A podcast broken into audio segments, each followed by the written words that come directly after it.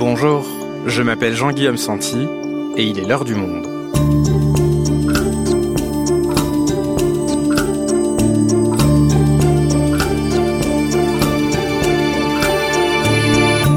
Aujourd'hui, après le second tour de la présidentielle, une petite musique s'est faite entendre sur les réseaux sociaux.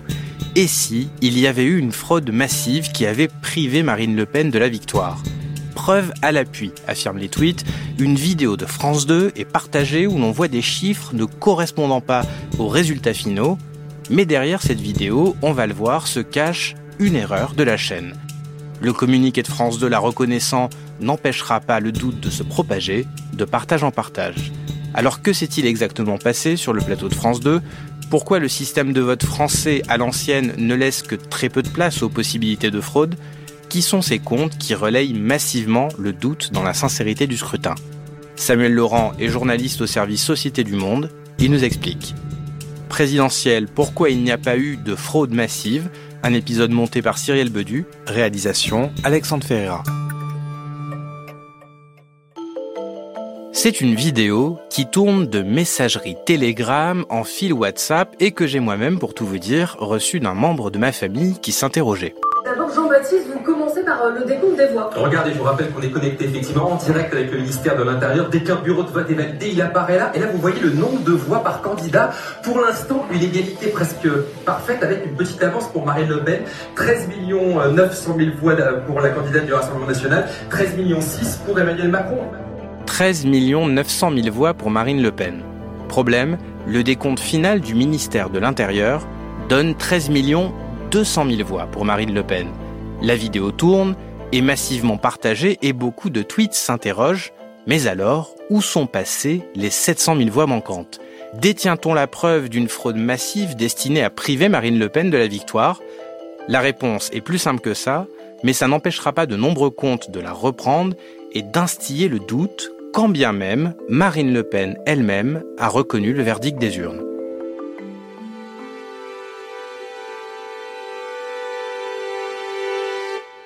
Samuel, on va essayer de décortiquer cette vidéo qui tourne beaucoup sur les réseaux sociaux avec toi. Déjà, est-ce que tu peux nous raconter ce qu'on voit exactement à l'intérieur de cette vidéo? Oui, alors c'est un extrait de la soirée électorale qui se déroule sur France 2. Donc on voit un présentateur, le journaliste Jean-Baptiste Marteau, qui est devant un écran où en fait il explique qu'ils sont connectés en direct avec le ministère de l'Intérieur et donc ils ont les résultats électoraux qui s'affichent à mesure qu'ils sont enregistrés par le ministère. Et sur cet écran, euh, au moment où il parle, on voit que dans le dépouillement qui est encore en cours, Marine Le Pen, elle a une courte avance et il, dit euh, elle a 13,9 millions de voix alors qu'Emmanuel Macron n'en a que 13,6 millions. Et en bas à droite de la vidéo, on voit une petite vignette avec l'estimation du résultat final en pourcentage qui est de 58,5% pour Macron contre 41,5% pour Le Pen. Alors il y a beaucoup de chiffres et certains ne correspondent pas là. Alors tu nous dis que sur un écran en gros, Marine Le Pen a une courte avance sur Emmanuel Macron. Tandis que dans une vignette en bas à droite, c'est au contraire Emmanuel Macron qui est le, gagnant de cette élection. Est-ce que tu peux nous expliquer à quoi tout ça correspond? Oui, en fait, le problème, c'est que la France 2 mélange deux choses. Il y a d'un côté les estimations, qui sont le résultat qu'on anticipe. Et ensuite, de l'autre côté, il y a le dépouillement. On sait que dans la plupart des communes rurales de France, euh, les petits villages, le vote, il s'arrête à 18 heures. On commence donc à dépouiller à partir de 18 heures ces petites communes. Donc c'est ça qui arrive en premier. En revanche, dans toutes les grandes villes comme Paris, Marseille, etc., le vote, il s'arrête à 20 heures. Donc le résultat qu'on voit en bas à droite de l'écran, le résultat en pourcentage, c'est une projection à partir des bureaux de vote déjà dépouillés. C'est les sondeurs qui font ça en général pour obtenir ce que va être le résultat final. Et les chiffres, eux, par contre, sont le vrai état du dépouillement. Et le problème, c'est que comme on remonte d'abord les petites communes rurales qui vont avoir tendance à voter plus Marine Le Pen, il est possible que celle-ci, elle affiche une légère avance à un moment donné. Mais une fois que les grandes villes tombent, donc après 20 heures, une fois qu'elles sont dépouillées, c'est normal que Emmanuel Macron reprenne de l'avance à ce moment-là. Oui, parce que numériquement, les grandes villes pèsent plus que les petits villages. Donc finalement, on sait déjà, tous les sondeurs le savent, que ça va s'inverser ce résultat. D'accord, donc sur l'écran, ce sont les résultats qui tombent au fur et à mesure. Dans la vignette à droite, c'est l'estimation du résultat final une fois que tout sera dépouillé. Donc ça explique déjà pourquoi les chiffres ne correspondent pas. Maintenant, comment expliquer que Marine Le Pen avait 13,9 millions de voix dans le décompte de France 2, les voix qui tombent au fur et à mesure, et que à la fin, Le chiffre officiel du ministère de l'Intérieur, c'est 13,2 millions de voix. Où sont passées les 700 000 voix manquantes? En fait, ce qui s'est passé, c'est que France 2 avait fait appel à un prestataire. Il voulait avoir, comme aux États-Unis, euh, un affichage en direct des résultats pour maintenir le suspense avec les votes du coup qui sont décomptés et qui s'affichent sur un écran.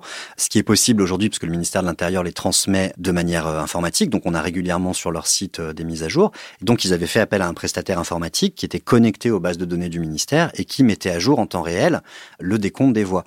Le problème, c'est que ce prestataire a fait une erreur dans la manière dont il additionnait les voix et qu'il a compté plusieurs fois des communes rurales, ce qui explique pourquoi on a eu cette différence de vote.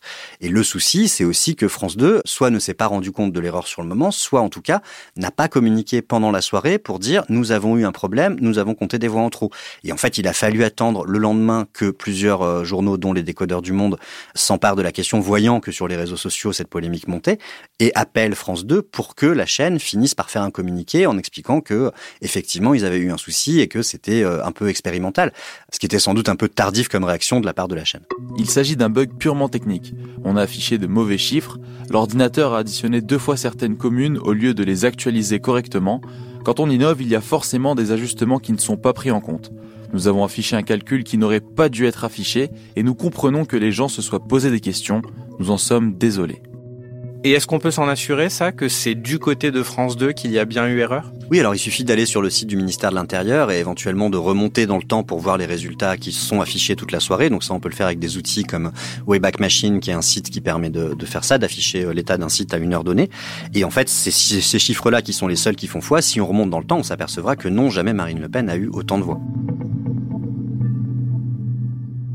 Samuel, on a parlé de cette euh, théorie du complot à la suite de cette erreur de France 2, mais cette petite musique de l'élection qui va être euh, forcément truquée, attention, il faut surveiller, on l'entend depuis quelques mois déjà. Oui, alors dans les milieux, ce qu'on appelle la complosphère, qui est donc euh, toute une série d'acteurs euh, très divers, hein, qui peuvent être des, euh, notamment des opposants au pass sanitaire, mais enfin il y, en a plein d'autres. Ça fait un petit moment que de toute façon cette rhétorique de la triche, de on nous ment, on nous manipule, tout est manipulé, tout est mensonge, elle existe. Et donc dès le mois de mars, vous avez eu dans cette sphère-là des tas d'acteurs qui se sont mis à instiller cette histoire de fraude, à dire qu'ils étaient certains que l'élection serait truquée. On a notamment une personnalité qui s'appelle Xavier Azalbert, qui gère un site qui s'appelle France Soir, qui est un peu le, le navire amiral de la lutte contre le pass qui diffuse beaucoup beaucoup d'intox, qui a mis en place plusieurs organisations et plusieurs associations dont le but était de recompter les votes en affirmant par avance qu'il fallait faire ça parce qu'on allait vers une fraude massive grosso modo. Donc en fait, cette erreur de, France 2, elle, est, elle servait un peu leur rhétorique, mais quelque part, on peut se dire que s'il n'y avait pas eu cette erreur-là, ils auraient trouvé autre chose. L'idée, c'était vraiment de fournir du carburant à cette rhétorique permanente du complot, de la manipulation, du soupçon euh, qu'ils n'arrêtent pas d'alimenter. Donc eux-mêmes, ils vont aller faire des tableurs Excel. Vous en avez d'autres qui font des graphiques pas possibles pour expliquer que si, si, il y a eu une fraude parce que regardez, l'écart type de la variance de je ne sais quoi a bougé. De toute façon, on est sur des, voilà, sur des gens qui partent du postulat qu'il y a forcément quelque chose de louche, qu'il y a forcément une manipulation. La question que je me pose, c'est est-ce que euh, tous les comptes de cette euh, complosphère que tu nous décris, est-ce qu'ils y croient dur comme fer à une manipulation? Ou est-ce que certains voient bien, par exemple pour France 2, que ça ne tient pas, mais relayent ça pour entretenir un doute qui les sert politiquement?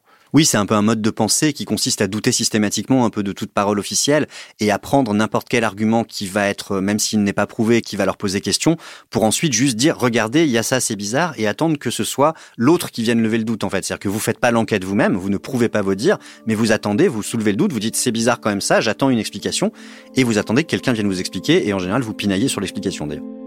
Le, problème de cette logique-là, qui est vraiment la base du raisonnement euh, conspirationniste et complotiste, c'est que euh, on peut pas passer notre vie à vérifier absolument toutes les théories farfelues qui peuvent euh, éclore sur Internet. Il y en a évidemment des centaines et des milliers.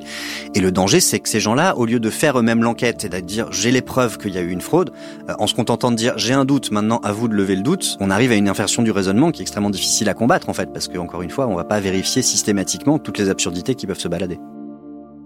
Et dans cette complosphère, beaucoup semblent d'ailleurs sincèrement s'étonner des résultats d'Emmanuel Macron. Oui, en fait, je pense que ça tient aussi à ça, et c'est un raisonnement qu'on voit de plus en plus, c'est que les gens s'enferment dans une bulle de filtre. On avait un peu la même chose avec les partisans d'Éric Zemmour.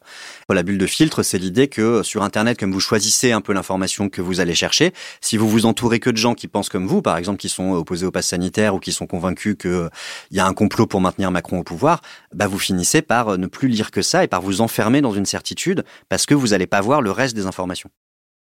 J'aimerais comprendre où sont tous les débiles qui s'apprêtent à soi-disant élire Macron? L'ultra-majorité des personnes que je croise vont voter Marine Le Pen pour dégager Macron. Même les mélanchonistes. Pas mal d'abstentionnistes et de rares Macron assumés. Je reste dubitatif. Pareil, cet après-midi, une cliente me dit Je ne comprends pas que Macron soit si haut. Personne n'a voté pour lui autour de moi, ni dans ma famille. Tout est-il écrit à l'avance? Les gens s'enferment dans une bulle de filtre et finalement, comme tout leur entourage est contre Macron, ils ne comprennent pas que d'autres gens puissent être pour lui ou en tout cas voter pour lui. Donc ils finissent par euh, voilà par partir du postulat ce n'est pas possible. Donc il y a forcément une autre explication qui est la manipulation. C'est un peu cette logique-là, encore une fois, voilà qu'on va retrouver chez Zemmour où euh, c'est pas possible qu'il fasse que 7%. Regardez le nombre de retweets qu'il a, regardez le nombre de vues sur ses vidéos ou regardez le nombre de gens dans ses meetings. Et pourtant les meetings ou les vidéos, bah ça fait pas une élection. Mais pourtant, beaucoup de personnes investies dans ces théories ont pu aller vérifier les résultats eux-mêmes dans les bureaux de vote et voir euh, ce qu'il sortait des urnes. Oui, alors c'est quelque chose qu'on a pu constater en lisant dans, ces canaux des gens qui avaient été assesseurs ou qui avaient été dépouillés. Euh, et ils y ont été évidemment avec des soupçons en tête. Et euh, en fait, beaucoup, ils ont fini un peu dépités par dire, bah non, j'ai bien, j'ai bien vérifié, il y avait bien des bulletins Macron dans les urnes. C'est pas une fraude. Et on a une, une situation comme ça d'une d'une personne qui dit, bah non, en fait, c'est pas qu'il y a eu fraude, c'est que les gens sont, je cite, cons. Je crois pas qu'il y ait eu triche. J'ai participé au dépouillement et discuté. Les Français sont vraiment cons, c'est désespérant. On vient de dire, Samuel, que beaucoup de ces gens qui doutaient de la sincérité du scrutin ont pu donc aller vérifier par eux-mêmes en bureau de vote. C'est la force du système électoral français, ça, d'être aussi transparent? Oui, je pense que c'est la, partie très robuste du système français et qui fait qu'on peut pas avoir de rumeurs de fraude. C'est que le système, il est extrêmement euh, citoyen finalement, puisque n'importe qui dans son bureau de vote peut aller dépouiller, peut même s'occuper d'un bureau. Les gens de tous les partis peuvent aller contrôler, et ça fait que euh, voilà, c'est extrêmement difficile d'imaginer une triche massive en France, parce que les votes sont contrôlés au niveau de chaque bureau de vote, puis au niveau de chaque commune. Ce serait très très compliqué d'imaginer qu'on puisse supprimer 2 millions de voix dans le système français sans que personne s'en aperçoive. Le fait que ce ne soit pas numérique et intégralement basé sur des enveloppes en papier ça compte aussi? Oui, je pense que c'est vraiment euh, la, partie, euh, on pourrait dire que c'est un peu à l'ancienne comme système, mais finalement c'est très physique d'aller dépouiller, de compter soi-même des, papiers avec des noms dessus. Il n'y a pas de logiciel, il y a des enveloppes, il y a des voilà, il y a du papier, il y a quelque chose de physique, de palpable, qui fait que euh, c'est plutôt rassurant. Et les quelques expérimentations qu'on a eues de machines à voter en France, d'ailleurs, n'ont jamais été tellement prolongées, parce que je pense que tout le monde se satisfait très bien de ce système, qui finalement est plus garant de confiance que l'électronique où il y a toujours une part de soupçon. Donc il y a vraiment aucune façon de frauder en France à une élection? Alors il y a eu des fraudes plus locales, c'est arrivé. Euh, un cas qu'on connaît, c'était aux élections municipales à Perpignan en 2008, où on avait eu un proche du maire de l'époque qui avait caché des bulletins de vote dans des chaussettes pour aller les glisser dans une urne. Tête garnie d'une dizaine d'enveloppes, on l'aperçoit ici, fouillée juste après les faits.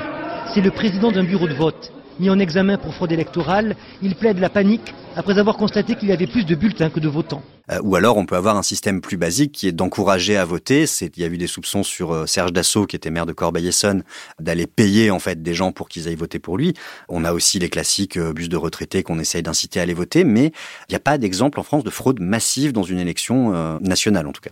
Et en ça, c'est très différent du système américain où, comme on est quasiment que aux machines à voter aux États-Unis, avec un système électronique, avec un système de vote qui en plus n'est pas toujours simple à lire, avec notamment pour la présidentielle, ça permet beaucoup plus facilement le doute.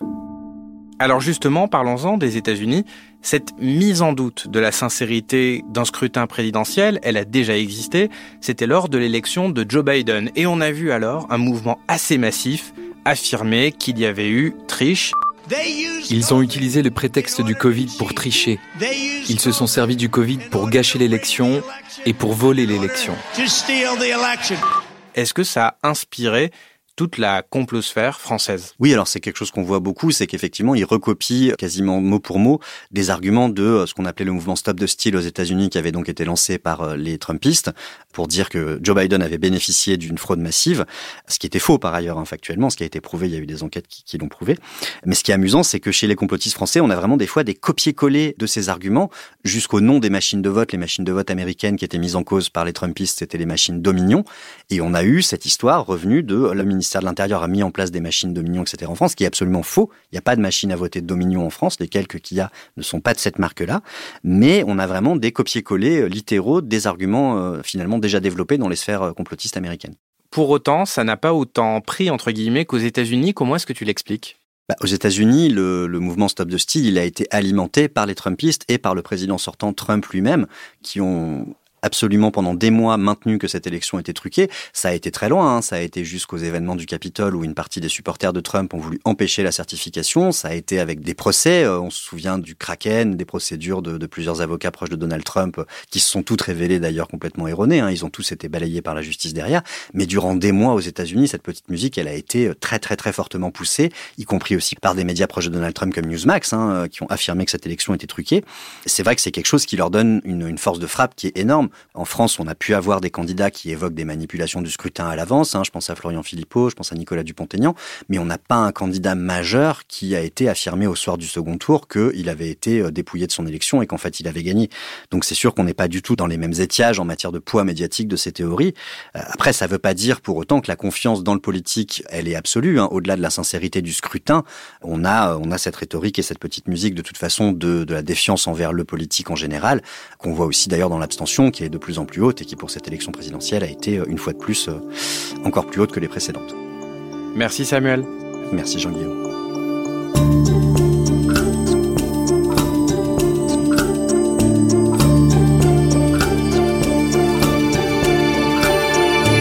Si vous souhaitez en savoir plus sur l'élection présidentielle, retrouvez tous nos reportages et analyses sur ce scrutin en allant vous abonner sur notre site.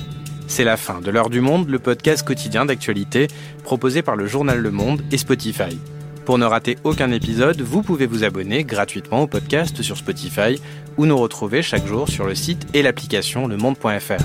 Si vous avez des remarques, des suggestions, des critiques, n'hésitez pas à nous envoyer un email à l'heure du monde @lemonde.fr. L'heure du monde est publiée tous les matins du lundi au vendredi. On se retrouve donc très vite. À bientôt.